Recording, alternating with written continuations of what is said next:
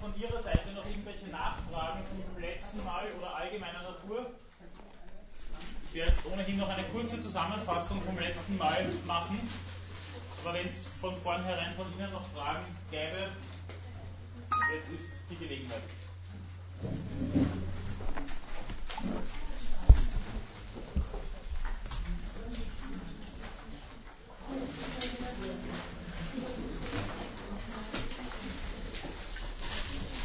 Gut, nachdem dem scheinbar nicht so ist, also wie gesagt eine kurze Zusammenfassung vom letzten Mal, bevor ich dann mit einigen Überlegungen zum Arzt-Patienten- oder Ärztin-Patientin-Verhältnis präsentieren werde. Das letzte Mal ist es einmal grundsätzlich um den Zusammenhang von Medizin und Ethik gegangen. Und ich habe äh, unter anderem mit einem Zitat von Georg Christoph Lichtenberg begonnen, der gesagt hat, wer nichts als Medizin versteht, versteht auch die nicht recht. Worum es mir also dann gegangen ist, ist, dass die Ethik ein immanenter Teil, also ein immanenter Teil einer praktischen Wissenschaft ist.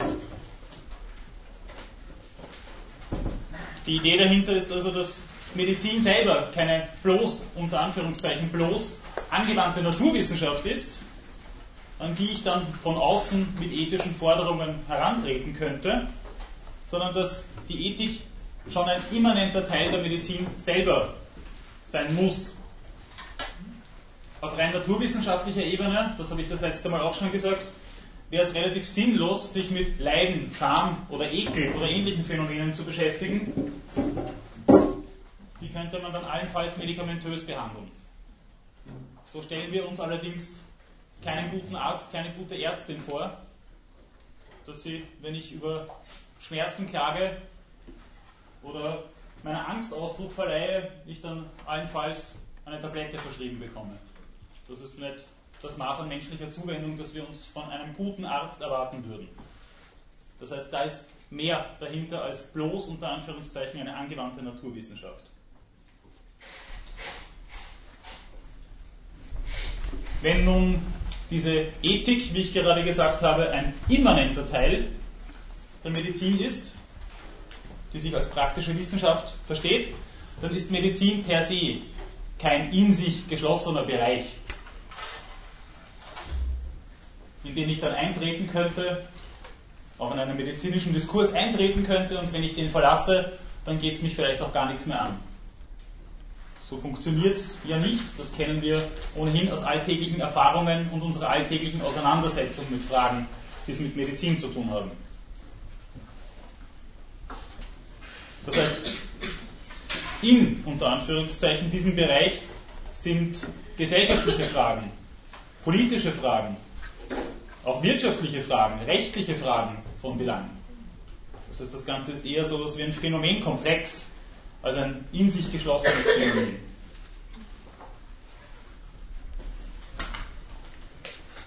Das heißt, worum es jetzt gerade gegangen ist, ist, dass die Medizin und auch die Medizinethik diversen Formen eines kollektiven Ethos zugänglich ist. Unsere gesellschaftlich relevante Moralordnung ist eine, die sehr wohl ausschlaggebend dafür ist, als was und wie wir Medizin betrachten.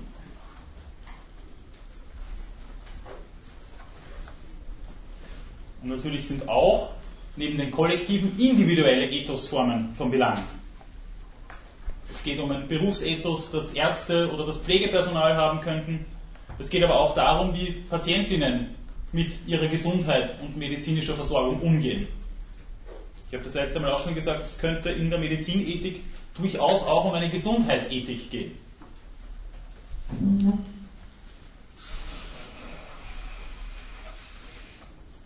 was mit dieser mehrfachen Zugänglichkeit der Medizin nun angedeutet ist, ist, dass diese selber so etwas wie ein, unter anderem natürlich, so etwas wie ein historisches Konstrukt sein muss. Das heißt, Medizin ist immer eingebunden in einen jeweiligen soziokulturellen und historischen Kontext. Vor 200 Jahren, vor 300 Jahren war Medizin etwas anderes weil unsere Zugangsweise dazu anders sich gestaltet hat. Das hat natürlich auch moralische Implikationen. Natürlich gehe ich mit gewissen Krankheiten anders um, wenn sie behandelbarer sind als vor 100, 200 Jahren. Natürlich gehe ich mit Patienten anders um, wenn zum Beispiel die Lebenserwartung von 50, 60 auf 70, 80 oder gar 90 Jahre steigt.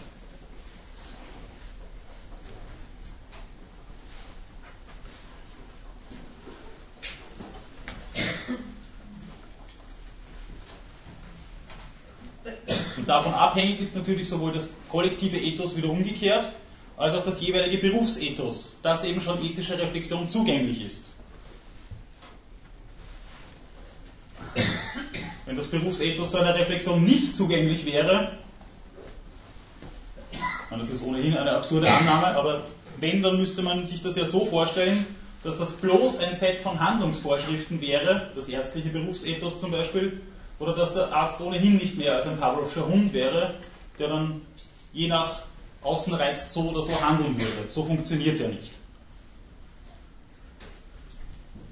Dementsprechend, das habe ich das letzte Mal auch schon gesagt, ist Arzt zu sein ein freies Gewerbe und keine Dienstleistungsangelegenheit oder ähnliches. Ein Arzt ist nicht als Beamter misszuverstehen.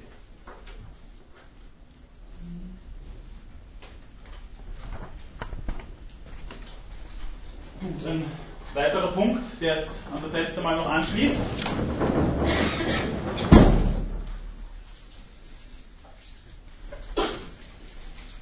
Beginnt mit einem Zitat von einem gewissen Francis Walls. Den brauchen Sie sich nicht unbedingt zu merken. Aber wenn ich ihn schon erwähne.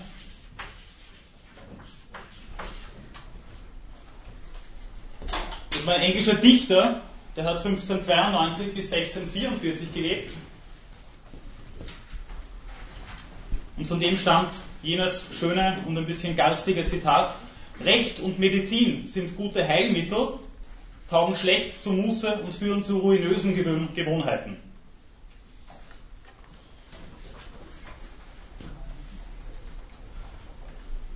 Das heißt, worum es diesem Herrn schon im 16. und 17. Jahrhundert, im 17. Jahrhundert gegangen ist, ist das Problem einer möglichen Übermedikalisierung oder Überjuridisierung des Lebens und der Medizin. Das habe ich auch das letzte Mal schon erwähnt. Wie weit wollen wir Therapie in den Lebensprozess hineinlassen? Ist ein Kind ein Zappelphilipp oder hat es Aufmerksamkeitsdefizit und Hyperaktivitätssyndrom? Sollen wir so ein Kind dann disziplinieren oder in eine chemische Zwangsjacke stecken? Oder kann man sowas aussitzen? Aber wie schaut es aus mit dem Leidensdruck, den Kinder haben können, wenn sie eine sogenannte Hyperaktivität aufweisen, zum Beispiel auch Konzentrationsschwierigkeiten haben? Das sind immer Abwägungsgeschichten, die auch historisch variabel sein können. Und wie schaut es auch aus mit dieser Überjuridisierung, die ich schon erwähnt habe? Ist damit eine persönliche Verantwortlichkeit der Patientin, des Patienten oder des Arztes, der Ärztin unterwandert? Oder haben die dann gerade Rechtssicherheit? Wie schaut es aus mit dem Stichwort der Defensivmedizin, von dem ich das letzte Mal auch schon gesprochen habe? Oder wie sieht es umgekehrt aus mit einer möglichen Lebensstilnormierung der Patientinnen und Patienten? Diese Geschichte ist ja ohnehin, denke ich, hinlänglich bekannt. Immer wieder gibt es Diskussionen, ob Rauchern höhere Beiträge für die Sozialversicherung abgeknöpft werden sollen. Jetzt gerade gibt es wieder die Diskussion, ob es eine Steuer auf fettige Lebensmittel geben soll.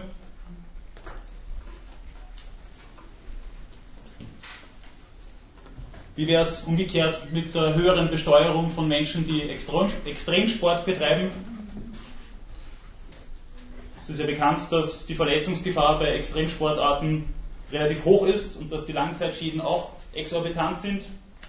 Wenn man jetzt Marcel Hirscher heißt oder David Alaba und beim FC Bayern spielt, was ohnehin schon fragwürdig ist, ähm, der könnte sich ja ohnehin höhere Beiträge leisten.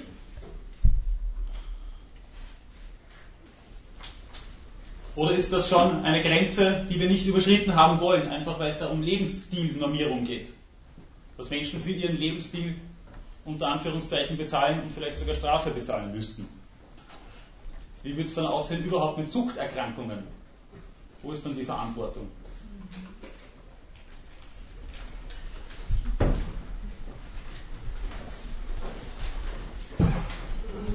Gut, ein letzter Punkt, den ich vom letzten Mal noch aufgreifen möchte, ist der des Gesundheitsbegriffes. Ich habe das letzte Mal schon auf diese WHO-Definition hingewiesen. Danke. Ähm, in der WHO-Definition heißt es, dass die Gesundheit ein Zustand vollkommenen sozialen, physischen und psychischen Wohlbefindens sei. Das wäre eine ziemlich schlechte Nachricht für uns alle, dann wären wir nämlich sehr selten gesund, wenn überhaupt jemals. Da ist mir persönlich, aber darüber bin ich auch gern bereit zu diskutieren, Nietzsches Definition der Gesundheit ein bisschen näher. Der sagt, Gesundheit ist derjenige Grad an Krankheit, der uns nicht an unseren wesentlichen Beschäftigungen hindert. Nach dem Motto, wer ohne Diagnose beim Arzt rausgeht, ist nicht hinreichend untersucht worden.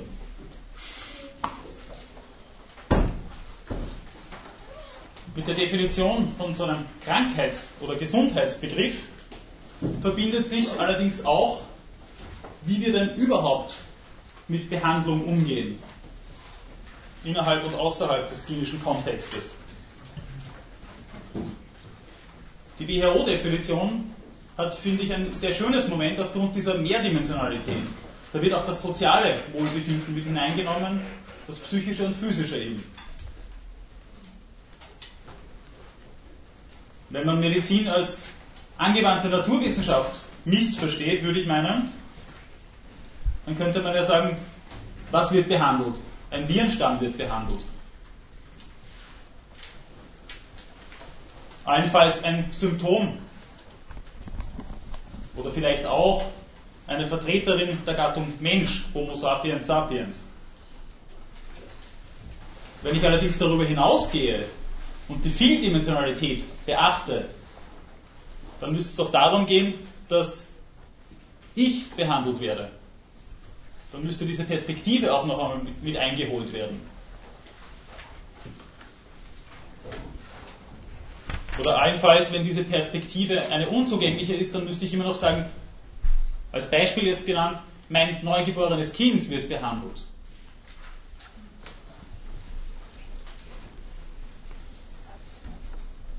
Aber, und das noch einmal vor dem Hintergrund dieser WHO-Definition, in welchem Ausmaß muss ich so lange therapieren, bis ein vollkommenes soziales, physisches und psychisches Wohlbefinden erlangt ist? Sollte man sich dann vom äh, lebenslangen Lernen zur lebenslangen Therapie überleiten lassen. Und was damit natürlich auch noch angedeutet ist, wie verhält sich jetzt Statistik zur individuellen Gesundheit?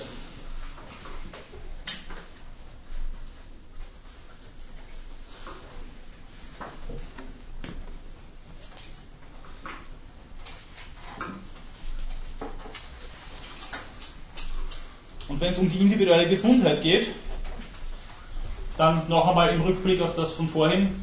Äh, wie schaut es aus mit einer Gesundheitsethik? Gibt es eine Bringschuld der jeweiligen Patientin, des Patienten?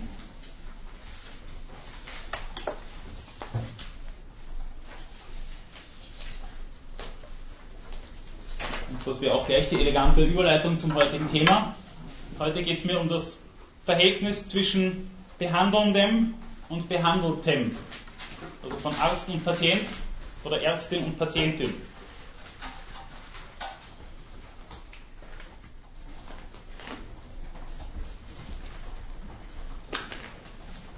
Bevor ich das aber tue, frage ich noch einmal zurück, gibt es jetzt noch irgendwelche Nachfragen, Bemerkungen?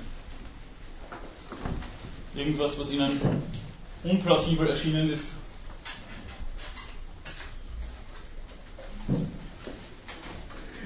ihnen auf die eine oder andere Weise aufgestoßen ist.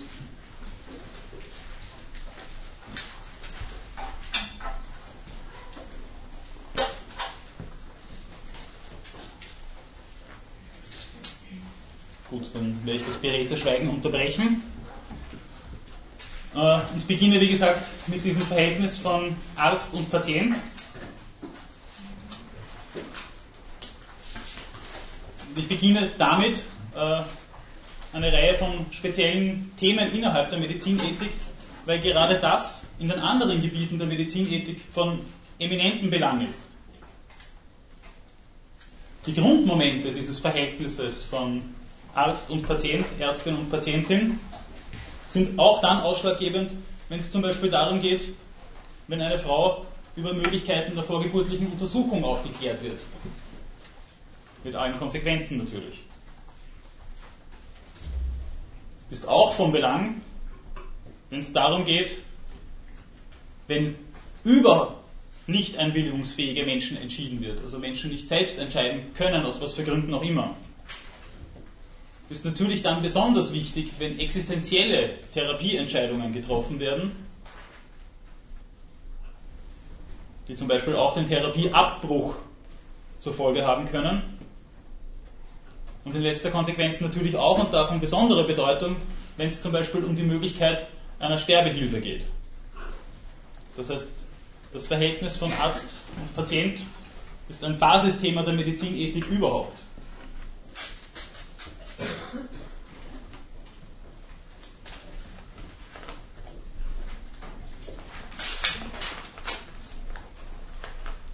Dieses Verhältnis ist zunächst einmal ein asymmetrisches. Und zwar vor dem Hintergrund von Not und Hilfe. Der eine Pol dieses Verhältnisses ist bedürftig, in welcher Weise auch immer. Hat Not, hat womöglich Leidensdruck, hat Schmerzen.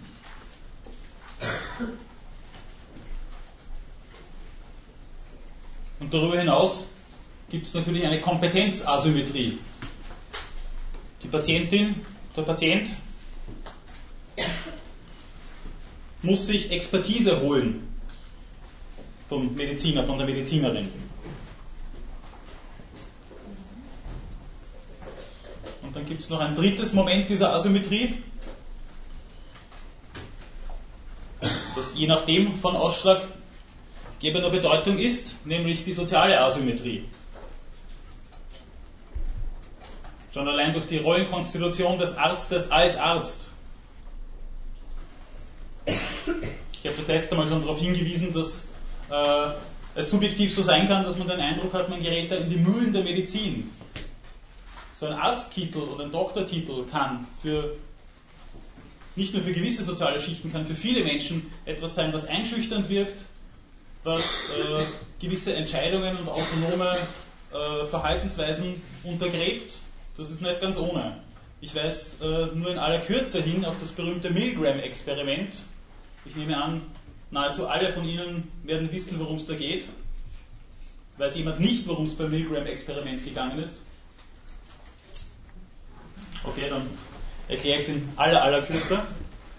Das war diese Geschichte, wo äh, Probandinnen und Probanden angehalten worden sind, Menschen Stromschläge zu verpassen, äh, als Teil eines psychologischen Experiments. Und die Anleitung durch äh, Menschen in einer entsprechenden Kleidung und mit einem entsprechenden Auftreten hat bewirkt, dass sehr viele Menschen äh, bei, diesem, bei diesem Experiment sehr weit gegangen wären. Die Menschen haben natürlich nicht wirklich einen Stromschlag bekommen, aber das Experiment hat versucht auszuloten, wie weit man äh, mit solchen Suggestionen äh, unter Anführungszeichen Normalverbraucher bringen kann. Man hat sie ziemlich weit gebracht. Das heißt, die Lehre, die aus diesem Experiment für den Bereich der Medizinethik vielleicht gezogen werden kann und sollte, ist, äh, dass gerade diese Rollenkonstitution der Medizinerin, des Mediziners, eine ist, die große Auswirkungen haben kann auf vermeintlich autonome Entscheidungen behandelter Personen.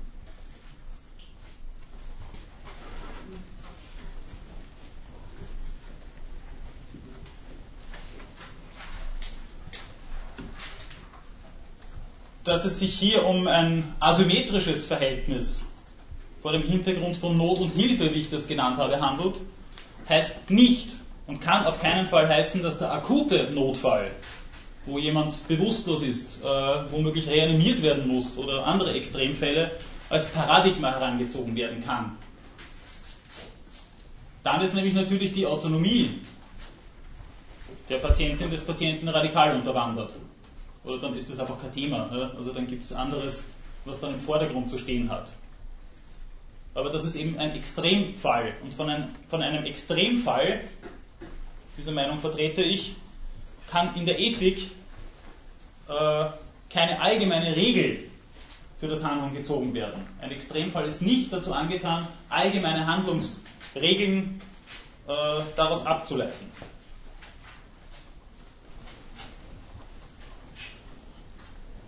Gerade in dem Fall wäre das ja auch, würde ich meinen, sehr problematisch. Ja, bitte. Peter Singer macht das aber zum Beispiel. Was macht Peter Singer genau?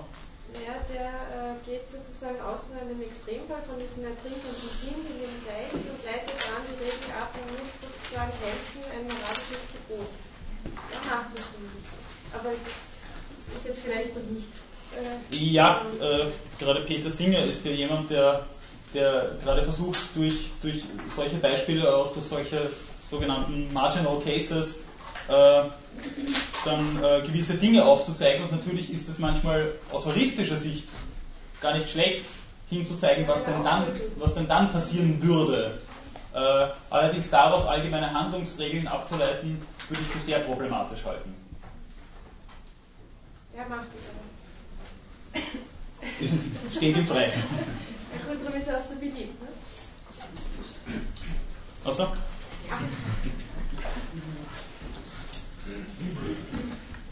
Ja. Äh, gut, ich wollte jetzt doch noch beim Extremfall werden, genau. Ja. Äh, denn dann verwandelt sich das, was wir in der Medizin als Einwirken auf jemanden bezeichnen würden, in ein Bewirken von etwas. Und das schaut natürlich völlig anders aus. Äh, und ich würde schon auch meinen, gerade in dem Fall, äh, wenn man als Paradigma einen Fall heranzieht, wo jemand in akuter Lebensgefahr ist und womöglich nicht bei Bewusstsein, ähm, würde ich sagen, dann hätte man ziemliche Schwierigkeiten, solche Dinge wie die Patientenautonomie noch hinreichend zu erklären. Dann würde ich sagen, das ist etwas total Untergeordnetes. Ich werde die Gelegenheit gleich nützen.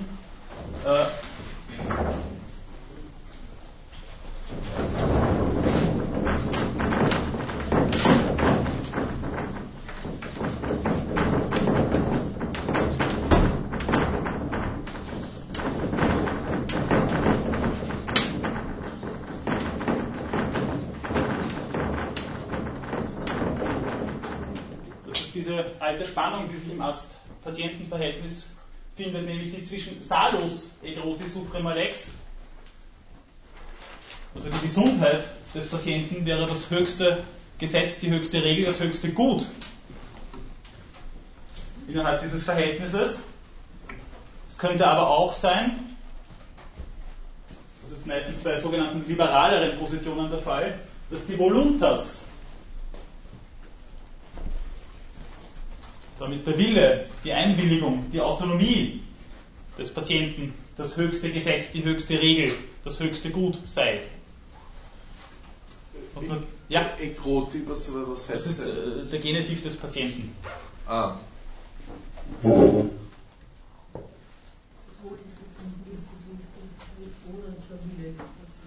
Bitte? Nein, nein, ich habe es nur versucht also, okay. Entweder der Wille des Patienten ist höchstes Recht oder. Ja, der Wille oder die Autonomie. Also, Wille ist natürlich auch schwierig, denn dann müssten wir vielleicht irgendwann so weit gehen, dass wir sagen, was sich der Patient gerade einbildet und was ihm gerade äh, in den Sinn käme, das wäre die richtige Therapie. Und da hätte man natürlich auch eine große Schwierigkeit, auch was das Normative anbelangt, denn dann wäre der Patient dann zu therapieren, wenn er sich selbst dafür äh, als therapiewürdig erklärt und dann wäre er dann gesund, wenn er sich selbst als gesund erklärt. Allerdings sind im Krankheits- und im Gesundheitsbegriff natürlich normative Kriterien im Hintergrund. Ganz so einfach geht es natürlich nicht.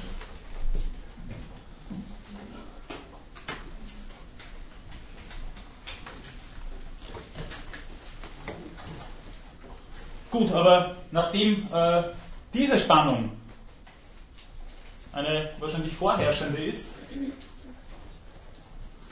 und äh, das Einwirken auf jemanden sich im Bereich des Medizinischen immer potenziell dem Bewirken von etwas annähern kann. Das heißt ja nicht, dass es dann immer so sein muss, aber die Gefahr oder die Möglichkeit besteht natürlich immer. Äh, gibt es diverse äh, rechtliche, aber auch moralische Regelungen, Normen, Normativitäten, die versuchen, mit diesem asymmetrischen Verhältnis umzugehen. Eine Symmetrie, das ist ohnehin, äh, wie soll ich sagen, absurd. Das wird nicht funktionieren, da müssten wir alle Medizin studieren.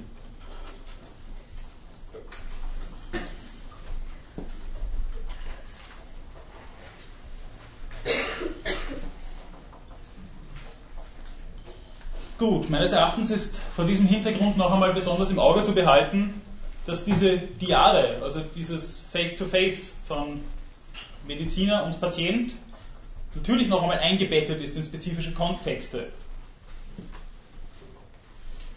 Das ist jetzt ohnehin schon ein bisschen angeklungen, ich bin jetzt ein bisschen von meinem Skriptum weg, äh, nachdem diese Frage aufgetaucht ist.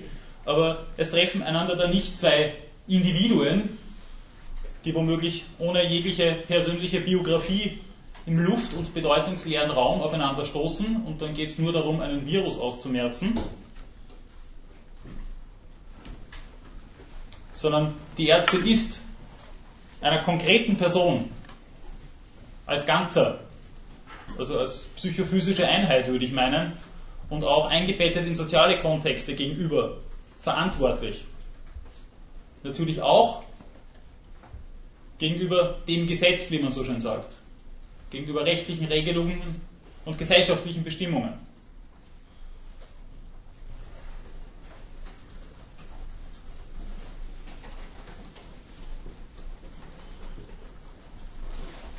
Und mehr oder weniger natürlich auch äh, dem eigenen Berufsverständnis, dem eigenen Berufsethos gegenüber.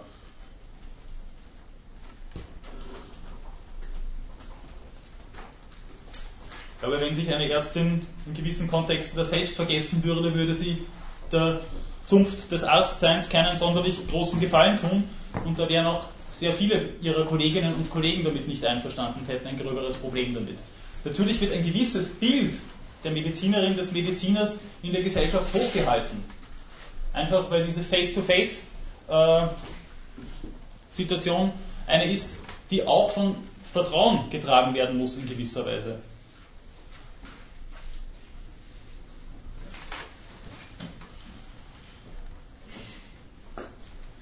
Und in letzter Konsequenz muss natürlich auch, äh, wie soll ich sagen, äh, eine behandelnde Person ihrem eigenen Gewissen gegenüber verantwortlich sein.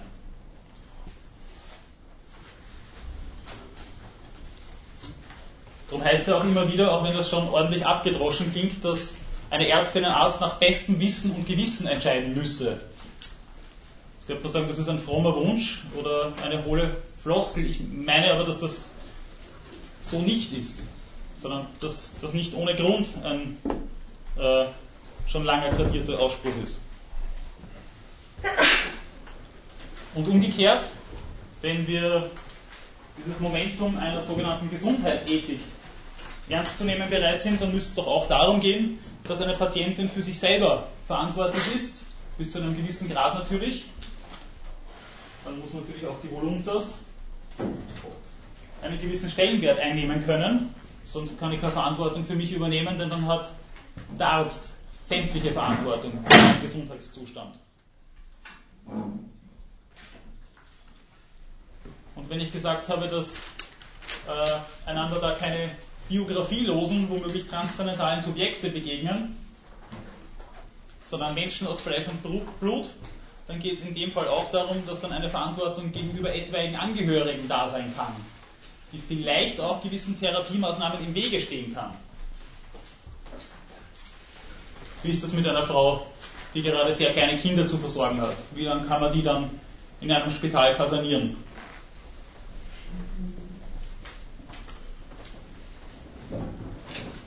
Und Und dann eben noch einmal, wie eingangs schon erwähnt, die Frage der Verantwortlichkeit der Gesellschaft gegenüber.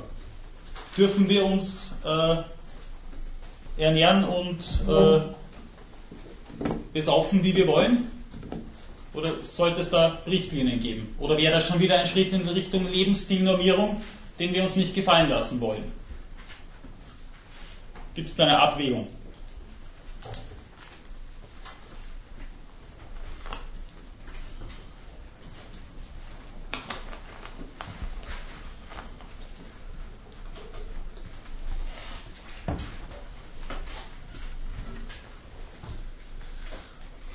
Gut, wie gesagt, die Rollenverteilung zwischen Arzt und Patient ist in gewisser Weise, in gewisser Weise vorgängig festgelegt. Da ist ein asymmetrisches Verhältnis und das ist in gewisser Weise unhintergehbar. Aber, wie ich nun auch schon angedeutet habe, historisch, kulturell, gesellschaftlich nicht in Stein gemeißelt. Das merken wir allein schon daran, dass wenn wir von einem sogenannten Halbgott in Weiß sprechen, entweder äh, so etwas wie ein, ein untergründiger Respekt mitschwingt oder eine gewisse Idolatrie, aber natürlich auch eine ordentliche Portion Spott.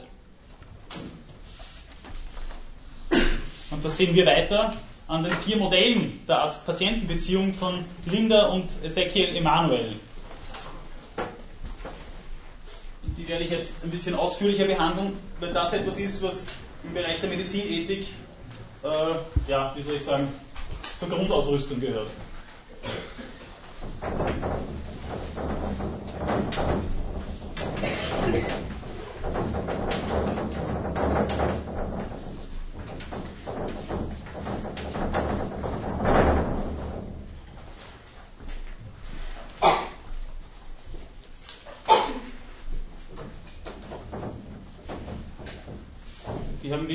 Vier Modelle des Arzt-Patienten-Verhältnisses äh, versucht, aus historischen Gegebenheiten zu rekonstruieren.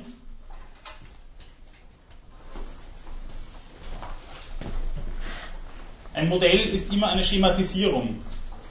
Das heißt nicht, dass das eine historisch genaue Nachzeichnung dessen ist, was einmal so oder so war, sondern es geht um den Versuch, äh, gewisse Züge, gewisse allgemeine Züge der Arzt-Patienten-Beziehung heraus zu extrapolieren.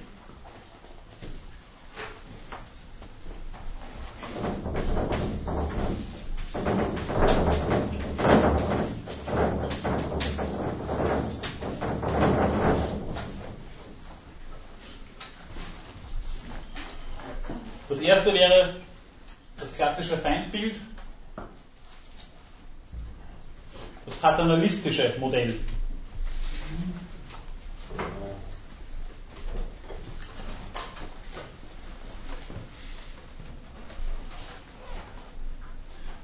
In dem Fall ist es klar, der Arzt ist in gewisser Hinsicht sogar unreflektiert am oberen Ende dieser Asymmetrie, von der ich vorher gesprochen habe. Und er ist der mehr oder minder unumschränkte Fachmann.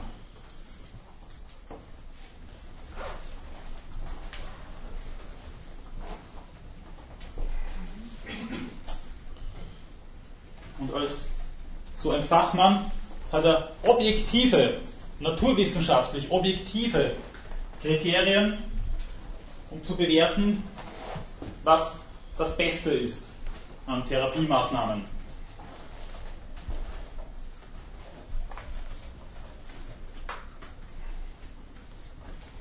Nach einer allgemeinen Regel ist klar, das ist ein Fall dieser allgemeinen Regel und der wird so oder so behandelt.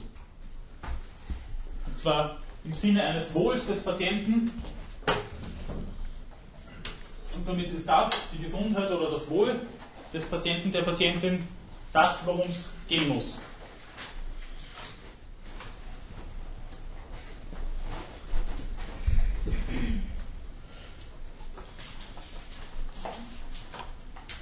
Die Entscheidungen, die in diesem Zusammenhang getroffen werden, beziehen sich auf therapeutische Maßnahmen.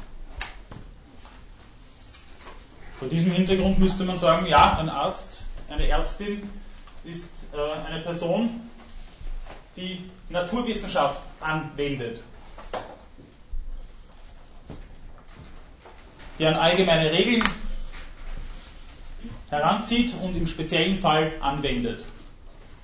Das wäre das, was Aristoteles äh, verhandelt in der Phronesis und wenn er sagt, das ist die Möglichkeit, das Allgemeine im Besonderen zu erschauen.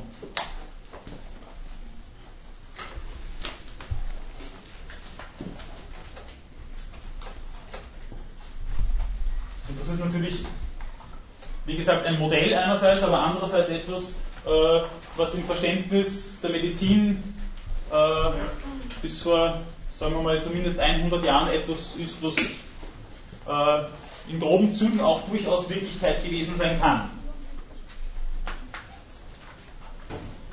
Die Nachteile sind aus heutiger Sicht natürlich recht offenbar. Das heißt, die Patientenautonomie ist einmal per se schon untergraben und gar kein Thema, kommt gar nicht aufs Tapet.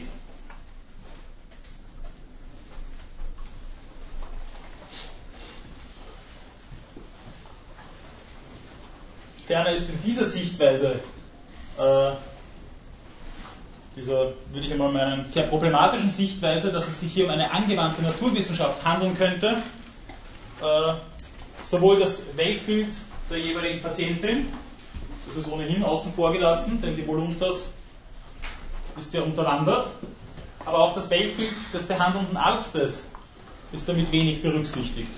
Er kann ja nach objektiven Kriterien entscheiden. Was er selber meint, spielt ja keine Rolle.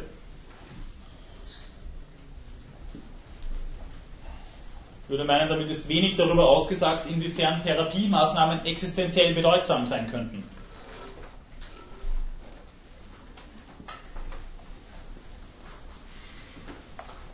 Und was natürlich bei sowas besonders problematisch ist, äh, wenn diese Voluntas so außen vor gelassen wird, dann werden Übergrifflichkeiten durch äh, medizinisches Personal, die von Patientinnen als solche erlebt werden, überhaupt nicht erst verhandelt. Meine, damit meine ich jetzt natürlich keine expliziten Gewaltanwendungen, das wäre dann natürlich das absolute Extrem, aber äh, wie soll ich sagen, auch äh, eine Handlung, die als unsensibel gilt, kann einen Übergriff darstellen. Muss jetzt noch nicht gleich äh, eine wirkliche Gewaltanwendung oder ein Missbrauchsszenario sein.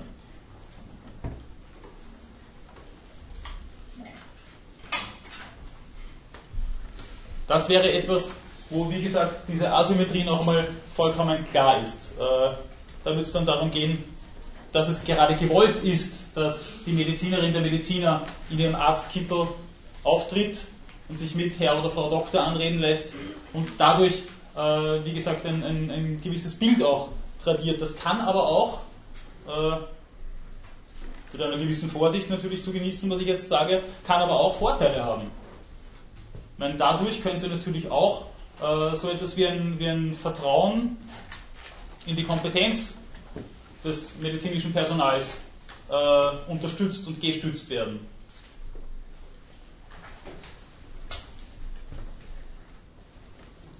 Natürlich könnte es auch den Vorteil haben, dass wenn einem die Patientin oder der Patient nicht in die Therapiemaßnahmen hineinpushen kann, man am leichtesten und besten seine Fachkompetenz realisieren kann.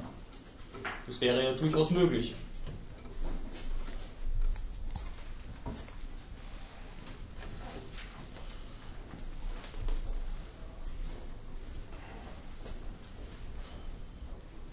Und was ich jetzt gerade ein bisschen, äh, wie soll ich sagen, ironisiert habe, aber durchaus von existenzieller und wichtiger Bedeutung sein kann. Und dann meine ich wirklich, dass man, dass man das differenziert betrachten muss und nicht einfach sagen kann, das paternalistische Modell ist ein Wahnsinn und weg damit, äh, wäre natürlich äh, die Aufrechterhaltung eines Rechts auf Nichtwissen. Gibt es ein Recht auf Nichtwissen?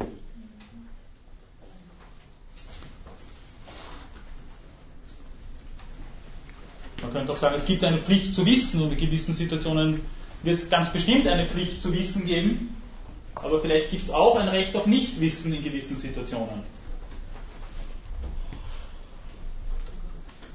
Und schlussendlich wäre natürlich auch noch denkbar, dass gerade in existenziell schwierigen Situationen, vor dem Hintergrund von bedrohlichen Diagnosen, von Leiden, von Schmerzen, es vielleicht ganz gut ist, sich nicht entscheiden zu müssen. Dass es eben nicht den Zwang gibt, sich für diese oder jene Therapiemöglichkeit zu entscheiden. Und vielleicht dann im Zuge dessen auch nicht jede Einzelheit unbedingt mitkriegen zu müssen, die eine gewisse Therapie vielleicht mit sich bringen würde. Ja, bitte. Könnte man nicht auch argumentieren, dass das paternalistische Modell immer problematischer wird, je mehr die medizinischen Möglichkeiten anwachsen, weil, äh, was weiß ich, wenn es überhaupt keine vorgeburtlichen Untersuchungen zum Beispiel gibt, stellen sich ja die ganzen Fragen nicht, die da, äh, die damit verknüpft sind. Und wenn ich jetzt also sage, wenn ich dann nämlich sage, der Arzt hat das zu entscheiden nach objektiven Kriterien und die Patientin hat sich dazu nicht zu äußern. Ja, haben, haben Sie das hinten gehört? Ja, gut. Äh, ja, also ich, ich würde meinen, dass gerade vor diesem Hintergrund, also die Pränataldiagnostik, die Sie erwähnt haben, ist, glaube ich, ein sehr gutes Beispiel, dass es gerade dann natürlich besonders schwierig wird. Äh, zu sagen, na gut, das soll der Arzt für mich entscheiden äh, machen wir Nackenfaltenmessung, machen wir eine Amniozentese. Äh, diese ganzen vorgeburtlichen Untersuchungen haben erstens einmal äh, eine gewisse Unschärfe, die wird zwar auch immer kleiner, aber die gibt es und die haben auch immer ein Risiko, äh, das ungeborene Leben zu verletzen äh, oder Schlimmeres, dadurch äh, zum Beispiel einen Abort zu verursachen. Und drittens ist natürlich besonders wichtig bei vorgeburtlichen Untersuchungen, das Beispiel ist, würde ich, würde ich sagen, ein sehr gutes. Was, was tut man mit den Informationen? Was tut man, wenn der Verdacht oder womöglich der Beweis erbracht ist, dass das Kind Down-Syndrom haben wird? Was, was, macht man dann? Und dann äh, den Arzt zu bieten, äh, die Entscheidung zu treffen, würde ich sagen, das ist, ja, das grenzt ans Absurde. Also insofern natürlich ändern sich äh, gewisse Grundlagen des Arzt-Patienten-Verhältnisses durch die medizinischen Möglichkeiten. Und dadurch ändert sich natürlich auch sowas wie ein kollektives Ethos. Ist natürlich sehr problematisch. Andererseits gerade die Möglichkeit, über äh, genetische Untersuchungen gewisse Dinge festzustellen, äh, unheilbare Krankheiten festzustellen, wie zum Beispiel Chorea Huntington, also das ist dieser berühmte Feitstanz. Das ist äh, unheilbare und ziemlich grauenhafte Angelegenheit. Äh, wie geht man mit dem um? Soll man den, Patientin, äh, den Patienten, in dem Fall sonst sicher männlich, äh, dann womöglich in frühester Jugend schon mitteilen, was ihnen blühen wird? Wie geht man dann mit diesem Wissen um? Wäre es dann nicht vielleicht doch von Fall zu Fall? Was ist das für ein Fall? Das ist eine, eine unheilbare genetische Erkrankung, die dann äh, zu schwerem Leiden und Tod führt. Also solche Männer, das sind immer Männer, werden um die 40 und haben lange keine Symptome, aber sobald die ausbrechen, wird es sehr unangenehm. Also jetzt nur als, als, als Beispiel einmal dafür, dass es vielleicht auch sinnvoll sein kann, wie gesagt, dieses Recht auf Nichtwissen doch zu wahren. Bei der Pränataldiagnostik, das ist ein klassisches Beispiel, wo ich es auch für sehr problematisch halten würde dann den Arzt womöglich über eine, eine, eine Abtreibung sogar entscheiden zu lassen. Aber ich meine, das ist, wie gesagt, in gewisser Weise absurd. Das, so reden wir über sowas nicht. Bitte. Es gibt aber viele ärztliche Diagnosen, die sich auch als falsch herausgestellt haben im Nachhinein. Also äh, von davon auszugehen, wenn der Arzt das sagt, dann ist das so, das finde ich auch sehr bedenklich. Ja? Natürlich, heute hat sowieso jeder theoretisch zumindest die Möglichkeit, sich eine zweite oder dritte Fachmeinung einzuholen. Umgekehrt, wie gesagt, äh, gibt es viele medizinethische Abhandlungen und auch psychologische und medizinische per se, die sagen, also auch Vertrauen ist eine medizinische Ressource. Das ist eben auch wieder eine Abwägungssache. Es kann sein, dass das, äh, denken Sie an den Placebo-Effekt, dass das äh, eine ähnliche Tragweite hat wie eine gute oder schlechte äh, Medikalisierung einer, einer Erkrankung zugespitzt jetzt natürlich, aber man könnte durchaus auch sagen, es ist eine Schlüsselressource, die äh, nicht unbedingt unterwandert werden äh, sollte. Ich bin jetzt aber nicht der Meinung, dass man das paternalistische Modell verteidigen soll. Ja? Also Bitte. Das äh, scheint mir sehr schwierig, irgendwie das zu verhandeln, äh, inwiefern jemand ein Recht hat auf Nichtwissen oder wir, das im Vorhinein irgendwie äh, zu, äh, anzunehmen, was, ob jemand das, wie jemand auf eine gewisse Information reagieren würde und habe auch irgendwie das, äh, äh, das Gefühl, dass, da, dass damit auch der Missbrauch relativ Tür und Tor äh, geöffnet ist, Natürlich. dass man einfach äh, um gewisse Schwierigkeiten, äh, zum Beispiel in, in, in, einem Krankenhaus oder so zu vermeiden, äh, gewisse Informationen nicht sagt, äh, äh, nun den Ablauf einfacher zu gestalten. Ja, dieselbe Geschichte haben wir jetzt, also das ist jetzt ganz aktuell mit den, mit den E-Cards, äh, wo es darum geht, eventuell die, äh, die Medikamente, die jemand dauerhaft einnimmt, auf den E-Cards zu speichern.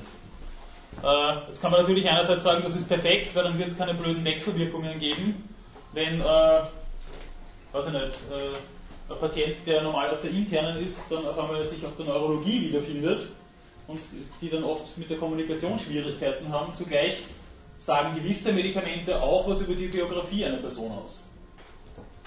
Das sind Abwägungsgeschichten. Also ich kann da jetzt, ich bin Ethiker, das heißt ich kann keine Antworten geben, sondern nur Fragen in den Raum werfen und sie verwirren. Bitte. Aber im Grunde sind das jetzt alles Themen, wie Sie das auch vorher gesagt haben. Die Frage ist eigentlich nicht die Art und Weise der Information, sondern die Frage ist, wie, wird, wie wird diese Information ausgewertet. Wenn jetzt ein Arzt die Diagnose stellt, der hat jetzt die und die Schwierigkeiten und äh, das und das Krankheitsbild, dann spricht er ja aus einer naturwissenschaftlichen Sicht, sagt, ja, das und das funktioniert nicht und da wird es Probleme geben. Aber er sieht ja den Menschen nicht. Da ist ja eben genau das Problem. Also ja. er sieht das kranke Kind mit dem und dem Defekt, aber das Kind an sich als Person ja nicht. Eventuell nicht eben. Das, äh, natürlich kann er gewisse Informationen, die sich da aus der Interaktion heraus ergeben, vielleicht für seine Therapiemaßnahmen nützen, aber in erster Linie ist er immer der Fachmann. Und äh, das Kind, das Sie gerade erwähnen, das wird nicht gefragt, es sei denn, der Arzt will was Konkretes wissen. Das ist natürlich, wie gesagt, nur ein Modell. Aber wo Sie das jetzt erwähnt haben, haben wir eine schöne Überleitung zum nächsten Modell. Und zwar das Informative.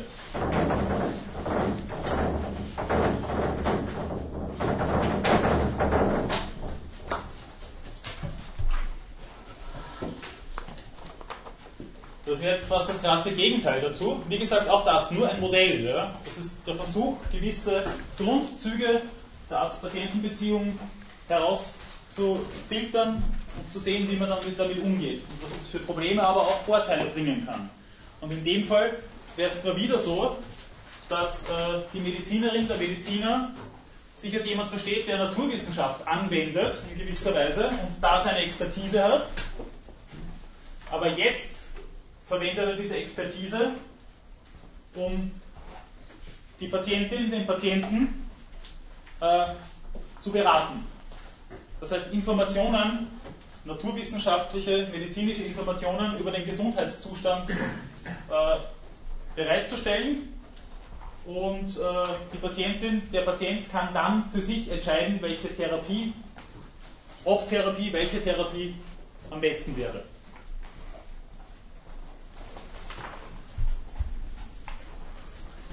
Das heißt, wie gesagt, da hätten wir dann quasi das Gegenteil des ersten Modells, dann hätte man nämlich die Voluntas an oberster Stelle.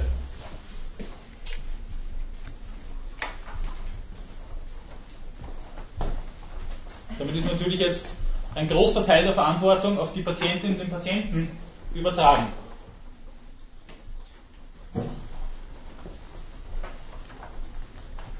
Was tue ich jetzt mit einer Diagnose? die so oder so ausschaut. Äh, was dabei, also ich beginne jetzt gleich mal mit den Nachteilen dieses Modells, was daran äh, vorausgesetzt wird, ist, dass ich ein fertiges Weltbild habe, in das ich dann eine Diagnose integriere und äh, sie dann so oder so bewerte. Das heißt, auch wenn diese Situation völlig neu ist, etwas, womit ich nie gerechnet hätte,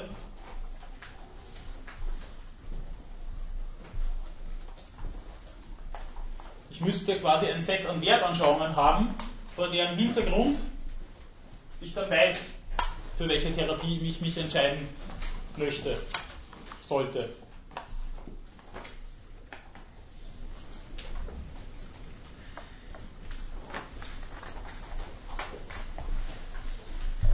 Das heißt, das Recht auf Nichtwissen ist etwas, was hier überhaupt nicht vorkommen kann.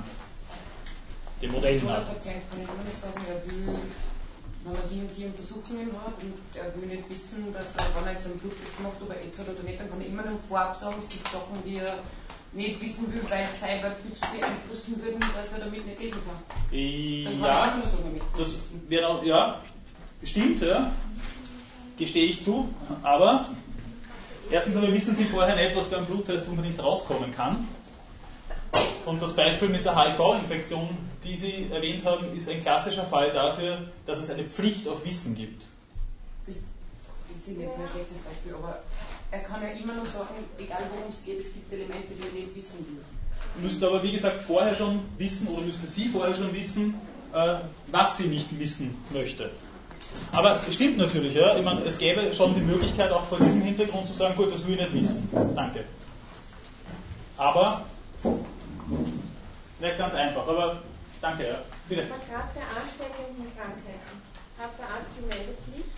Also muss das melden, also wie es bei AIDS ist. In dem Fall geht es auch um die Gemeinschaft. Also da weiß ich nicht, ob das gerade bei AIDS oder Geschlechtskrankheiten, ob das so einfach ist.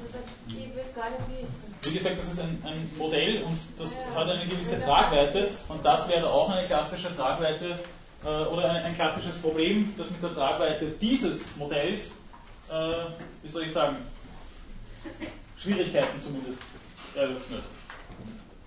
Das, Ja, aber es die Gemeinschaft betrifft. Ja, das Wenn ist- es jetzt gibt- Krebs hat, ist das was anderes. Das betrifft nur ihn. ja, Aber- betrifft vielleicht auch die Angehörigen USD. Ja, aber es ist nicht ansteckend. ist nicht akut ansteckend natürlich, ja, stimmt schon. Ja. Aber da, wie gesagt, stoßen wir halt dann auch an gewisse Grenzen, wenn es um, um sowas wie Informationspflicht geht. Ja. Bitte. Ich glaube, sehr problematisch, wenn es wäre, dass wenn es eine massive psychische Erkrankung ist und, und die ganze Gesellschaft gefährdend ist und, der trifft dann die Entscheidung, ob er bereit ist, die Gesellschaft zu gefährden oder ja, sich in irgendeiner Form zu isolieren. Und das ist auch ja, sehr kritisch zu sehen und sehr ambivalent zu sehen ist, aber da einfach zu, sagen- zu sagen, ja, nicht, das ist jetzt, ich, also die Person könnte jetzt also nicht irgendwas anzünden oder kann nicht. Ja, aber das war jetzt eben zu sagen, Ich also, dass ein dann- Hypomane entscheiden kann, ob er, ob er nicht, irgendwelche Medikamente nimmt oder in irgendeine geschlossene Anstalt kommt oder nicht, ist irgendwie ziemlich Ja. zu sehen. Danke, auf das Problem wäre ich dann später ohnehin noch zu sprechen gekommen, aber wenn ich mich einseitig an dieser Voluntas orientiere, was tue ich dann mit Leuten, die in gewisser Hinsicht nicht einwilligungs- oder einsichtsfähig sind? Was tue ich dann mit, mit Menschen, die, wie Sie sagen, äh, deren Einschätzungsvermögen vollkommen unterwandert ist durch eine psychiatrische Erkrankung? Die äh, Realitätswahrnehmung haben, die ja, einfach nicht dem Mainstream entspricht und wo man dann echt ein Problem haben damit. Was ich mit Leuten, die geistig behindert sind? Was ich mit, mit kleinen Kindern? Gut, da gibt es dann noch die Aufsichtspflicht. Ja, aber dennoch, also gerade bei psychiatrischen Erkrankungen, selbst wenn die diagnostiziert sind, solche Leute fallen zumeist nicht unter eine Aufsichtspflicht, es sei denn, sie sind akut selbst- oder fremdgefährdend. Und das kann ich auch immer nur quasi im Nachhinein feststellen und nicht vorab schon wissen, dass der nächste Woche äh, eine akute Psychose kriegt und dann wieder gefährlich. So funktioniert es ja nicht. Ja. Aber Bitte. es sind viele Menschen gefährlich und nicht psychisch krank und es gibt psychisch Kranke, die sind nicht mehr manche, aber nicht. Also ich halte es sehr, für sehr gefährlich, das sofort zu tun. Nein, ich bin auch nicht der Meinung, dass, dass äh, die wenigsten Menschen mit psychiatrischen Erkrankungen sind überhaupt so disponiert, dass, sie, dass von ihnen eine Gefährdung ausgeht. Das ist eigentlich eher die, das ist eine Aus, nein, das ist eine Ausnahme. Das ist natürlich eine Ausnahme. Es geht mir in dem Fall darum, wie gehe ich mit sowas auch um. Wie gehe ich mit dem um? Ja? Also psychiatrische Erkrankungen. Ich, habe ein Problem mit dem, das gleich gleichzusetzen. Na, das, damit hätte ich auch ein Problem. Danke für den Hinweis. Ja. Ja. Sie wollten sich noch zu Wort melden. Äh, ja, und zwar, wenn ich, wenn ich mir das so anschaue, habe ich den Eindruck, dass äh, dieser informative Ansatz eigentlich einen äh, sehr informierten, gebildeten Menschen voraussetzt, äh, dann damit den, den totalen Gegensatz zum paternalistischen Modell aufbaut, wo es ja im Prinzip so ist, der Arzt weiß alles, der Patient weiß nichts. Und Genau. da ist es aber, Ja. wenn man jetzt böse ist, könnte man sagen, da ist es wieder umgekehrt. Dann Genau. nimmt man an, der Patient äh, ist voll entscheidungsfähig. Und wenn man jetzt, wenn man es ganz zuspitzt, sagt man, warum geht der dann überhaupt noch zum Arzt, wenn er sich eh. Weil er sich die naturwissenschaftlichen Daten holt dafür, was er dann damit macht. Ja. Ja, na, aber Sie haben vollkommen recht. Ja. Das Problem ist, dass ich da wirklich sehr viel voraussetze. Dass da jemand äh, aufgrund einer akuten Erkrankung äh, Probleme hat, gewisse Informationen zu verarbeiten äh, und diese dann auch äh, in eine gewisse Entscheidung zu integrieren, das wird da vollkommen außen vor gelassen. Was da auch außen vor gelassen wird, ist, dass zum Beispiel Missverständnisse entstehen könnten in einem Informationsgespräch. Also wenn da aufgrund eines Missverständnisses irgendwelche unter Anführungszeichen falschen Entscheidungen getroffen werden, dann ist das maximaler Kollateralschaden. Ja, Die Frage ist überhaupt, wie genau man das den Patienten erklären kann. Wenn es eine sehr komplizierte Krankheit ist oder ein sehr komplizierter Eingriff, dann sind wir ja so weit, wie das sagt, dass selber Medizin studiert haben, dass er wirklich alle Therapien und so überschauen kann und verstehen kann, was genau passiert. ja, danke für den Hinweis. Auch darauf werde ich dann noch zu sprechen kommen. Ich hoffe noch heute. Äh, aber na, das war nicht, nicht der Versuch, die, die, die Fragen und Einwürfe da abzuwürgen, sondern einfach was den Verlauf jetzt betrifft. Äh, was wollte ich gerade sagen? ähm, ja, ich wollte sagen, dass, dass ein immanenter Teil dieser Problematik auch sein kann, sich mit einer gewissen Kommunikationsethik auseinanderzusetzen, die auch ernst nimmt, dass es immer äh, gewisse Vorurteile, gewisse Blickweisen, gewisse Voraussetzungen eines Sprechens gibt, die nie völlig einholbar sind. Wir können ewig miteinander reden. Äh, alle Voraussetzungen, von denen wir je ausgehen in unserer Perspektive, werden wir, glaube ich, nicht einholen können. Äh, also jetzt lehne ich mich weit aus dem Fenster, aber darum glaube ich, dass eine Diskursethik nur bedingt funktioniert. Also das, bei Habermas gibt es sowas nicht. Also da gibt es den Diskurs mit den Diskursregeln, aber sowas, ja, würde ich meinen, wird dabei komplett außen vor gelassen. Bitte. bewege ich mich, wenn ich da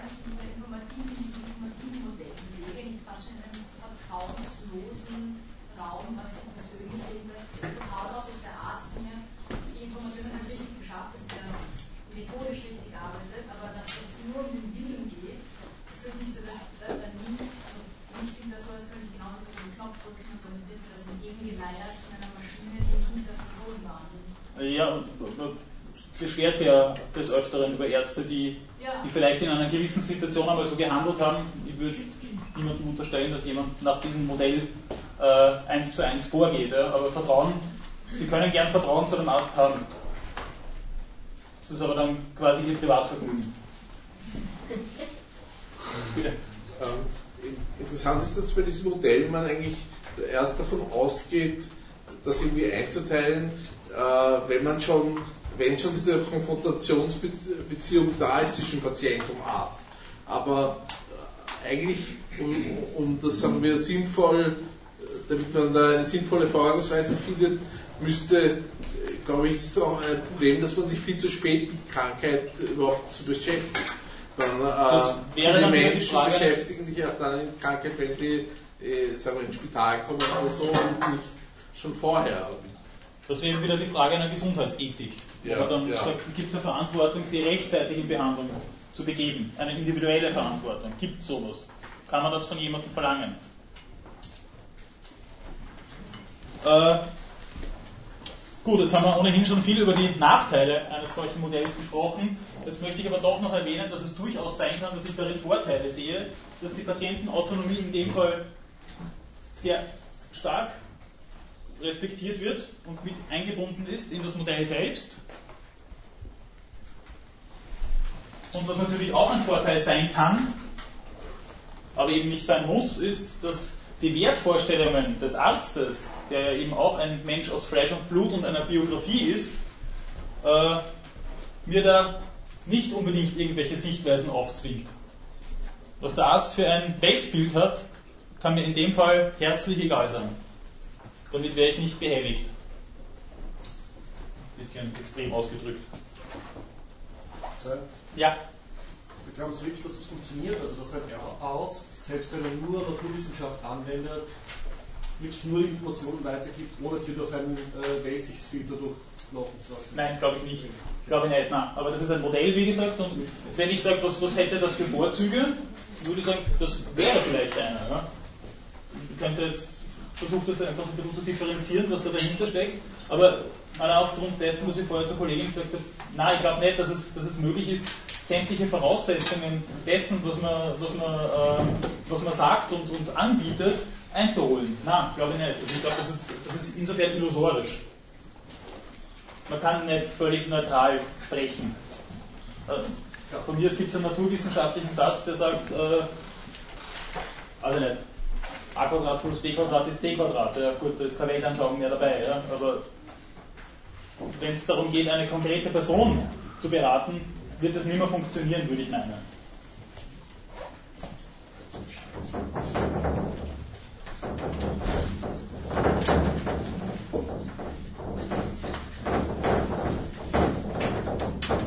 Das dritte Modell, das die Herrschaften Emanuel und Emanuel beschrieben haben, ist das Interpretative.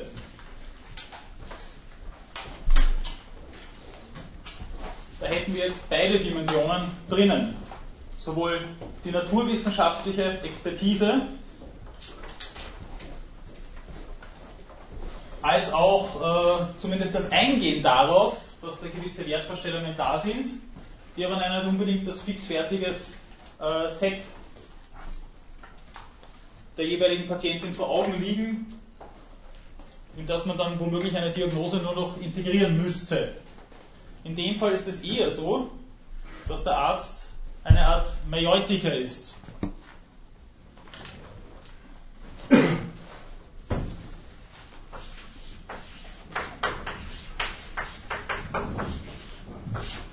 Wer weiß nicht, was mit dem Wort Mioitik oder Majoitik gemeint ist? Okay, einige. Äh, das ist äh, die berühmte Fähigkeit des platonischen Sokrates. Das wird im Menon exemplarisch vorexerziert. Da geht es darum, äh, dass wir in gewisser Weise schon Wertanschauungen haben. Bei, Aristot äh, bei Platon wird es dann darum gehen, dass wir Ideen im Ideenhimmel ja schon geschaut haben und nur noch Anamnesis, also Wiedererinnerung betreiben müssten. Und in dem Fall wäre es so, dass wir schon Wertanschauungen haben, uns diese aber noch bewusst machen müssen.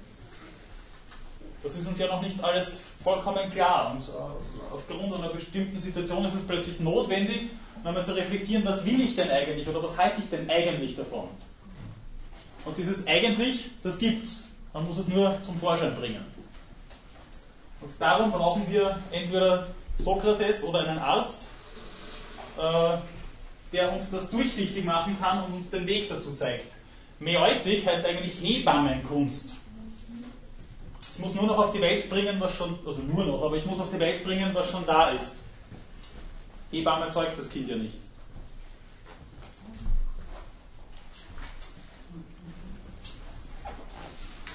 Und das wird natürlich dann schon noch einmal mit einer Expertise äh, aus naturwissenschaftlicher Sicht verbunden. Wenn es jetzt darum geht. Ja, bitte. Das ist nicht verstanden. Sie haben gesagt, ähm, dieses Modell beinhaltet eine Dimensionen. Einerseits die wissenschaftliche Expertise. Ja. Und das Zweite ist, dass da die Wertvorstellungen sehr wohl berücksichtigt werden, auch in der Interaktion. In dem Fall ist es zwar immer noch einseitig, weil der Arzt nur unter Anführungszeichen äh, als Hebamme fungiert. Genau, die sind schon da, ja, die müssen wir aber jetzt noch irgendwie aufs Tapet bringen, die müssen wir durchsichtig machen und herzeigen können, damit sie dem Patienten, der Patientin und auch dem Arzt zugänglich werden. Aber das heißt, Wertvorstellungen sind in der Interaktion selbst bedeutungsvoll und werden wahrgenommen. In dem Fall in der Interaktion gar nichts. Ja, da sage ich, äh, bitte, äh, Sie haben dieses und jenes Syndrom, viel Spaß damit. Äh, in dem Fall ist es durchaus so, dass man sagt, na gut, und wie geht es Ihnen jetzt damit? Was, was, was denken Sie dazu? Oder? Was, was, wie können wir damit umgehen? Der Arzt wird in dieser Hinsicht wenig beraten, sondern er müsste sich eigentlich, wenn das möglich wäre, im Hintergrund halten und eben, wie gesagt, nur als Hebamme fungieren. Ob das jetzt, bitte. Ist da nicht auch das Problem, dass das vermutlich relativ suggestiv wird, was der Arzt da betreibt? Also Das ist ja der alte Schmäh in der, in der, ja, danke, der alte Schmäh auch in der Platon- oder Sokrates-Interpretation, äh, dass man sagt, ja gut, aber so nicht suggestiv, wie er immer tut, war er dann wieder auch.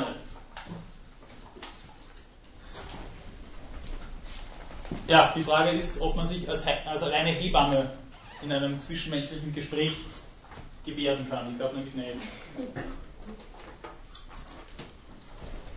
Auch wenn man sich noch so zurückhält. Und selbst die Rollenkonstitution als Arzt ist etwas, was dann auch einmal ausschlaggebend sein kann, würde ich meinen.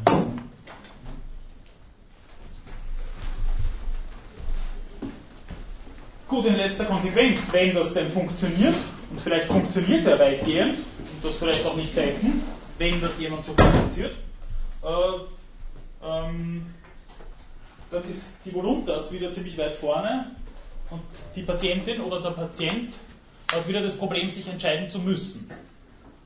Das heißt, da haben wir wieder diesen Nachteil, wenn man es so sieht, dass es da ein Recht auf Nichtwissen kaum geben kann und eine Entscheidung getätigt werden muss. Das ein Recht auf Nichtwissen kann allenfalls ausnahmsweise integriert werden, aber ist nicht per se vorgesehen.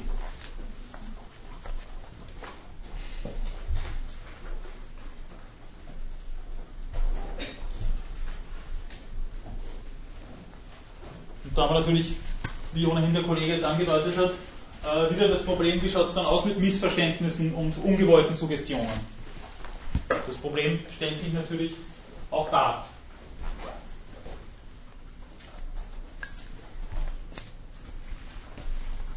Aber jetzt wollen wir nicht ungerecht werden, es könnte ja auch Vorteile dieses Modells geben. Und da würde ich meinen, dass es durchaus von Vorteil sein kann, äh, gewisse Wertvorstellungen von Menschen ans Tageslicht zu bringen. Das ist ja durchaus etwas, was einem immer wieder passiert, dass man sich denkt, ja, weiß ich nicht so genau, was ich denn da will, aber das kann durchaus äh, sich dann als, als Wertanschauung konstituieren, wenn aus dem Diffusen da etwas herausgeholt wird. Ich würde schon meinen, dass das mal grundsätzlich möglich wäre und dadurch können Entscheidungen natürlich erleichtert werden.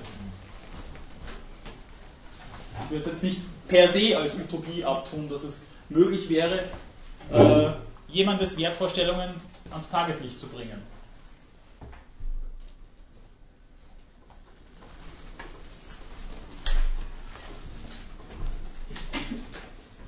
Wie gesagt, die Patientenautonomie wäre eine, die weitestgehend gewahrt wird. Wenn eben äh, die Wertvorstellungen und das Weltbild des Behandelnden dann außen vor gelassen werden, wenn das denn wirklich geht. Und insoweit es geht, könnte man sagen, die Patientenautonomie bleibt gewahrt. So, da. Und eines hätten wir noch. Das wäre das sogenannte Deliberative.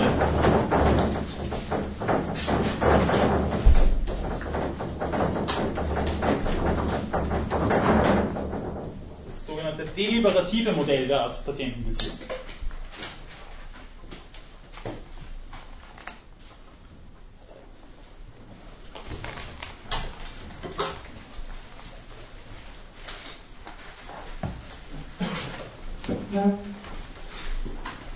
Und jetzt wird es wirklich äh, darum gehen,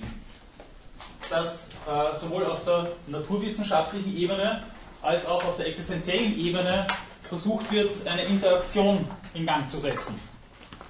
Und ein bisschen pathetisch heißt es in dem Text, äh, dass der Arzt als Lehrer und Freund auftritt. Und dadurch eine Hilfe äh, zur Hand gibt, äh, Handlungsziele nach Wert und Nutzen zu beurteilen.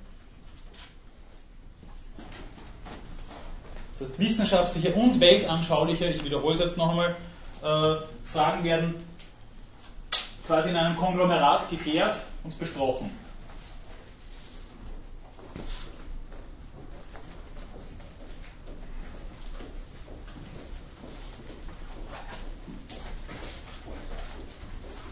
Ich kürze das jetzt ein bisschen ab, weil die Zeit schon recht weit fortgeschritten ist. Äh, ich denke, damit ist ohnehin jetzt einmal vom Prinzip her umrissen, worum es denn hier jetzt geht und was das für einen Unterschied zu den anderen äh, Modellen macht. Äh, jetzt haben wir erstens wieder das Problem mit dem Recht auf Nichtwissen. Wie komme ich mit dem da jetzt klar? Ich denke, dass es vielleicht leichter zu integrieren wäre, wenn der Arzt da sensibel reagiert. Aber dennoch, äh, wenn der Arzt Lehrer und Freund ist, was ist er dann zuerst, Lehrer oder Freund? Der Freund wird vielleicht das Recht auf Nichtwissen wahrnehmen, der Lehrer, wie wir alle gelernt haben, nicht.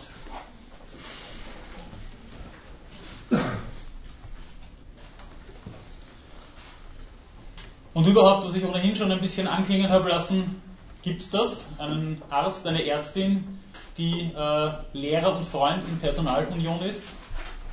Ist das nicht ein etwas utopisches Ziel? Kriegen wir das hin?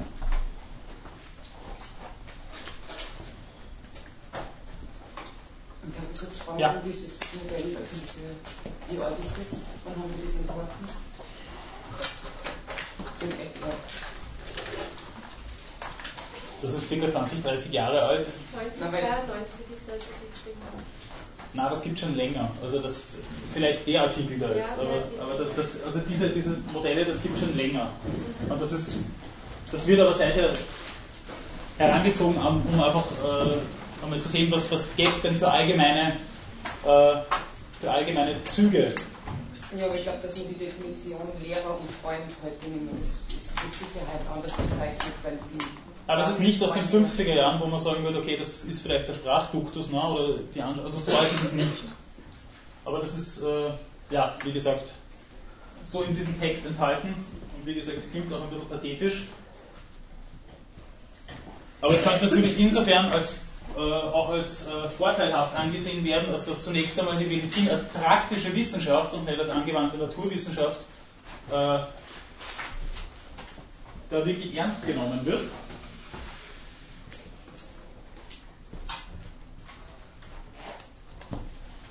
Dann hat es den Vorteil, dass eben, wie schon angedeutet, äh, Naturwissenschaft und äh, Wertanschauung da ihren Platz haben. Und was hier auch möglich ist, und das würde ich meinen, ist in den anderen drei äh, nicht wirklich möglich, dass da eine Entscheidung gemeinsam gefällt wird.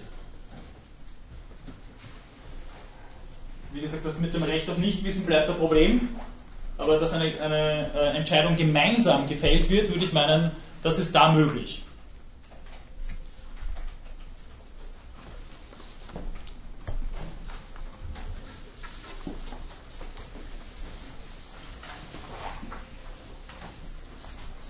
Gut, ich habe dann eine kurze zusammengefasste Kritik auch äh, dieser vier Modelle, die jetzt äh, vielleicht ein bisschen redundant wirkt, weil das im Verlauf der Diskussion jetzt schon aufgegriffen worden ist, von der ich auch das jetzt eher kurz halten.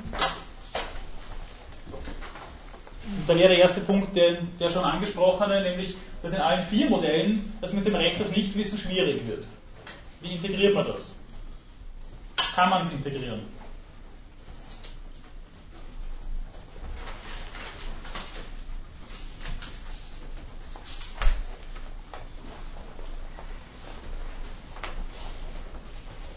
Zweiter Punkt. Selbst im deliberativen Modell würde ich meinen, ist es immer noch schwer zu sagen, dass äh, ich habe vor dieser, von dieser Asym unhintergehbaren Asymmetrie gesprochen, äh, ist es wirklich schwer denkbar, dass wenn der Arzt als Lehrer und Freund auftritt, dass wir einander da auf Augenhöhe begegnen, dass es da ein wirkliches Miteinander gibt dass vielleicht dann auch denkbar wird, dass die jeweilige Ärztin oder der jeweilige Arzt etwas vom Patienten lernen kann. Das heißt natürlich nicht, dass äh, die Patientin jetzt hergeht und, und, den Arzt über Behandlungsmöglichkeiten aufklärt. Äh, das wäre natürlich die, das absurde Gegenteil. Aber vielleicht geht es ja nicht nur darum, das Allgemeine äh, im Besonderen zu sehen oder das Besondere ins Allgemeine zu integrieren. Vielleicht gibt es ja da auch etwas, was über das Allgemeine hinausgeht in gewisser Weise. Vielleicht ist dieser besondere Fall wirklich ein besonderer Fall und ein besonderes Gegenüber, mit dem ich so oder so umgehen muss, wie ich das niemand anderem machen würde. Könnte es sein, dass eine Ärztin, ein Arzt auch ihre eigenen weltanschaulichen Überzeugungen aufgrund einer bestimmten Patientin äh, in Frage stellt und vielleicht revidiert?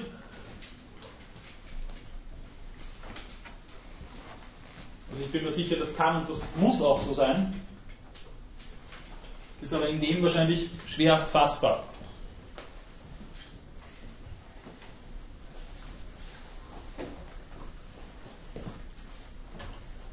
Ein dritter Punkt, äh, der jetzt nicht nur als Kritik aufzufassen ist, aber außer im paternalistischen Modell scheint es überall so, sein, so zu sein, dass die Patientenautonomie einen wichtigen Wert darstellt. Und da ist eben die Frage, wann wird Autonomie, äh, wie soll ich sagen, wann, wann wird es zur Ideologie? Wann ist es eine berechtigte Forderung, eine, die wir auch wahrgenommen wissen wollen, als Mitglieder einer libertären Gesellschaft? Und wann wird es Ideologie? Wann wird es schwierig? Wann ist es äh, mehr als nur äh, ein Angebot, sondern eine Aufgabe, die als kranker Mensch vielleicht überhaupt nicht wahrnehmen kann oder will? Und wann ist dabei zu viel vorausgesetzt? Wir haben es vorher schon erwähnt. Wenn jemand aufgrund akuter Probleme vielleicht nicht in dem Maße entscheidungsfähig ist, als er normalerweise wäre. Wie schaut es aus, wenn jemand äh, an einer Psychopathologie leidet? Wie schaut es aus, wenn jemand eine Intelligenzminderung aufweist? Wie geht man damit um?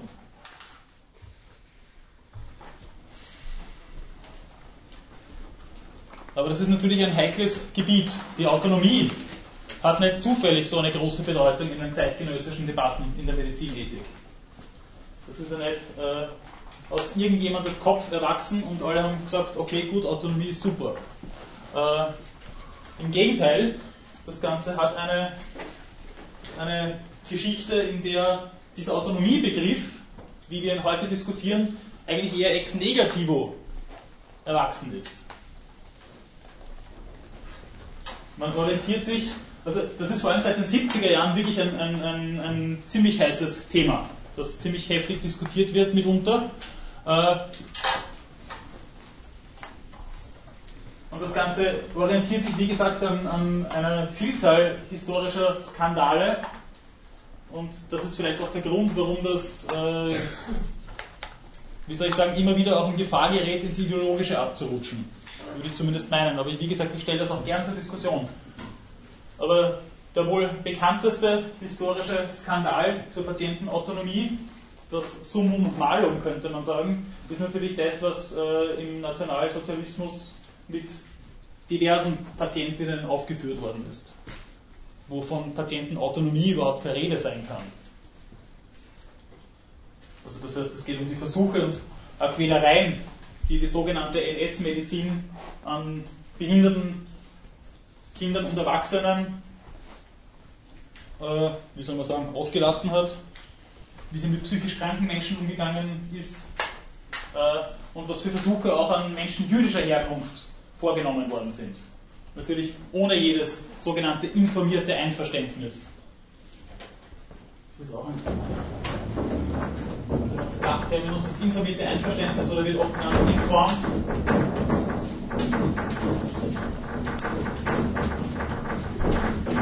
Consent. Aber in dem Fall hat es natürlich weder informed noch Consent gegeben.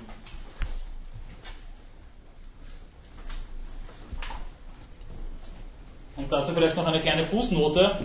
Die Erkenntnisse, die aus diesen Versuchen, äh, die heute jeder moralischen Einstellung spotten, aber die Erkenntnisse, die aus diesen Versuchen gewonnen worden sind, die sind natürlich dann, oder natürlich, aber die sind weiterverwendet worden.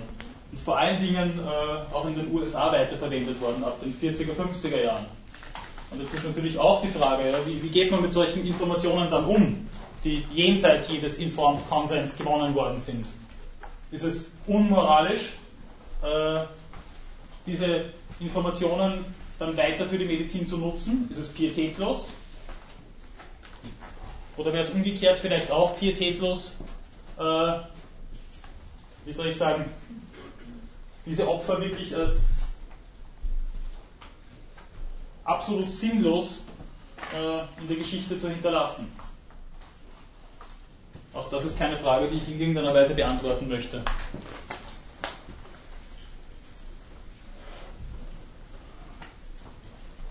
Man würde sich ordentlich einfach machen, bei diesem Summum Malum der NS-Medizin stehen zu bleiben.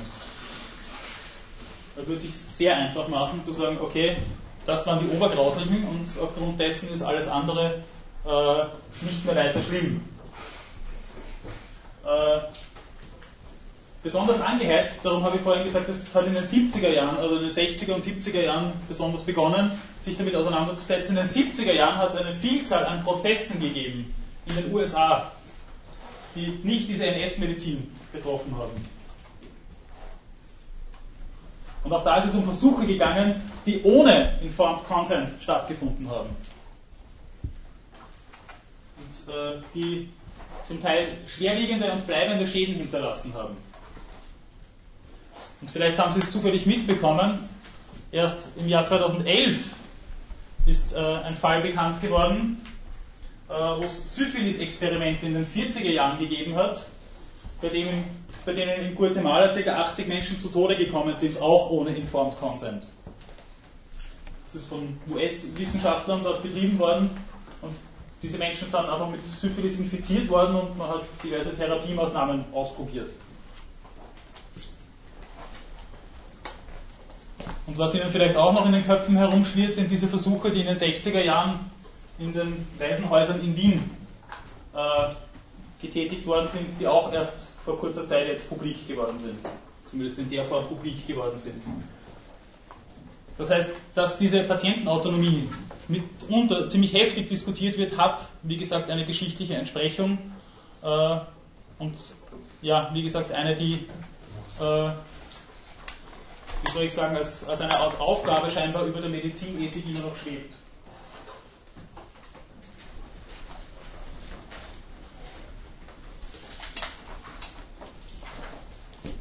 Kürze es nochmal ein bisschen ab, nachdem wir ohnehin nur noch fünf Minuten haben. Äh,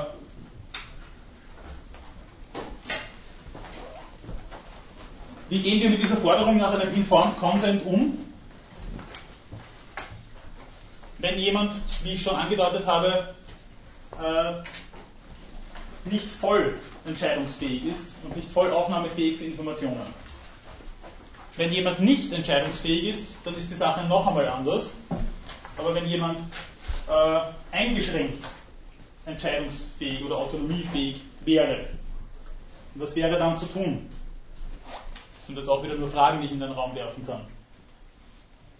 Da gibt es äh, die oft wiederholte Forderung, dass man Kinder zum Beispiel gemäß ihrer seelisch-geistigen Reife behandeln solle.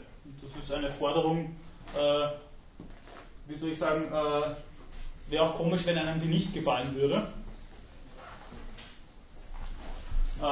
zugleich haben wir allerdings die Frage, was heißt seelisch-geistige Reife? Was habe ich da für ein Kriterium? Und was heißt außerdem seelisch-geistige Reife?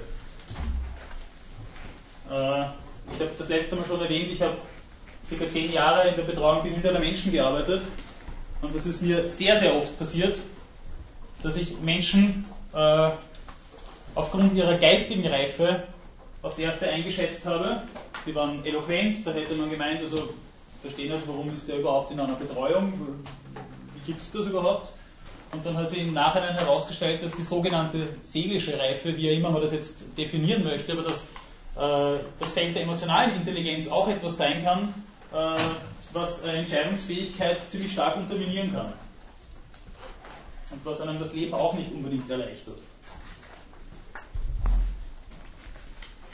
Also auch da würde ich äh, meinen, man müsste mit solchen Dingen differenziert umgehen. In was für einer äh, kognitiven, intelligenzbezogenen Situation ist jemand, der eingeschränkt entscheidungsfähig ist und wie schaut es mit seiner emotionalen Situation aus? Wie geht man mit sowas um?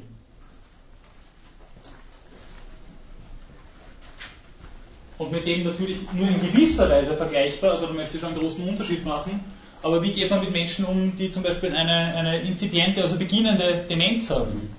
Wie geht man mit dem um? Wie geht man auch mit sogenannten hellen Momenten um? Gibt es eine Autonomie des Augenblicks? Und wie ernst kann und muss man die nehmen? Wie ist das eben mit unterschiedlichen Stadien von psychischen Erkrankungen? Erwische ich jemanden gerade in der manischen oder vielleicht aggressiven Phase oder in einer depressiven Phase? Das sind ja nicht nur Klischees, sowas gibt es in gewisser Hinsicht wirklich. Was tue ich mit jemandem, der gerade einen Schock erlitten hat? Wie gehe ich damit um? Was tue ich mit jemandem, der zum Beispiel eine Suchterkrankung hat und mir gerade im Vollrausch gegenübersteht? Wie, wie gehe ich damit um? Und inwieweit muss ich ernst nehmen, was mir diese Person gerade sagt? Also wie gehe ich mit dem um? Das heißt, eine partielle Berücksichtigung, sage ich jetzt einmal ganz ungeschützt, aber es geht ja jetzt um eine partielle Berücksichtigung äh, eines Patientenwillens, die ist immer gebunden an eine Erwägung. Und diese Erwägung, würde ich meinen, kann man schwerlich in rein objektiven Kriterien zum Ausdruck bringen. Da geht es wieder darum, in einer etwas altmodischen, pathetischen Art und Weise nach bestem Wissen und Gewissen abzuwägen. Ich glaube, da bleibt nichts über. Vielleicht hätten Sie einen besseren Vorschlag. Aber wie gesagt, der Ethiker hat in erster Linie die Aufgabe, Ratlosigkeit zu hinterlassen.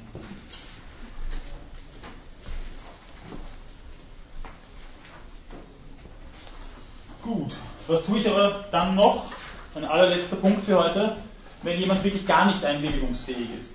Auch da gibt es ein paar, äh, das ist nicht mehr als eine Handreichung, würde ich sagen, aber es gibt ein paar Möglichkeiten. Natürlich gibt es zunächst einmal die Möglichkeit, eine Patientenverfügung zu schreiben, aber das muss ich natürlich vorher machen. Irgendwann wird es zu spät sein, aber die Möglichkeit besteht. Äh, und noch gar nicht so lang, schockierenderweise erst seit dem 1. Juni 2006 in Österreich. Als ich das mitbekommen habe, äh, habe ich gerade Dissertation geschrieben und war gerade mittendrin und habe die ganze Zeit herumgeschaut, wie das mit der Patientenverfügung ist und plötzlich ist sie überhaupt erst äh, erlassen worden und im Gesetz verankert worden. Also wie gesagt, gibt es seit 1.6.2006 und gilt fünf Jahre lang muss dann erneuert werden. Und in diesen fünf Jahren wird die Gültigkeit oder Wirkmächtigkeit dieser, äh, dieser Patientenverfügung geringer. Der Arzt ist nicht verpflichtet, sich an diese Patientenverfügung zu halten. Er ist aber auch äh, nicht davon entfunden. Das heißt, er kann und muss wieder nach bestem Wissen und Gewissen abwägen. Äh, er darf sie aber auch nicht komplett außen vor lassen. Und eines der Probleme oder einige Probleme dabei sind, wie soll ich sagen, äh, zunächst einmal, dass es natürlich alle fünf Jahre erneuert werden muss. Äh, und was passiert, wenn nach vier, drei Viertel Jahren jemand plötzlich äh, akut erkrankt? Wie geht man damit um? Dann müssen natürlich konkrete Maßnahmen in dieser Patientenverfügung äh, beschrieben werden, die abgelehnt werden oder die nur unter gewissen Bedingungen äh, zugelassen werden sollen.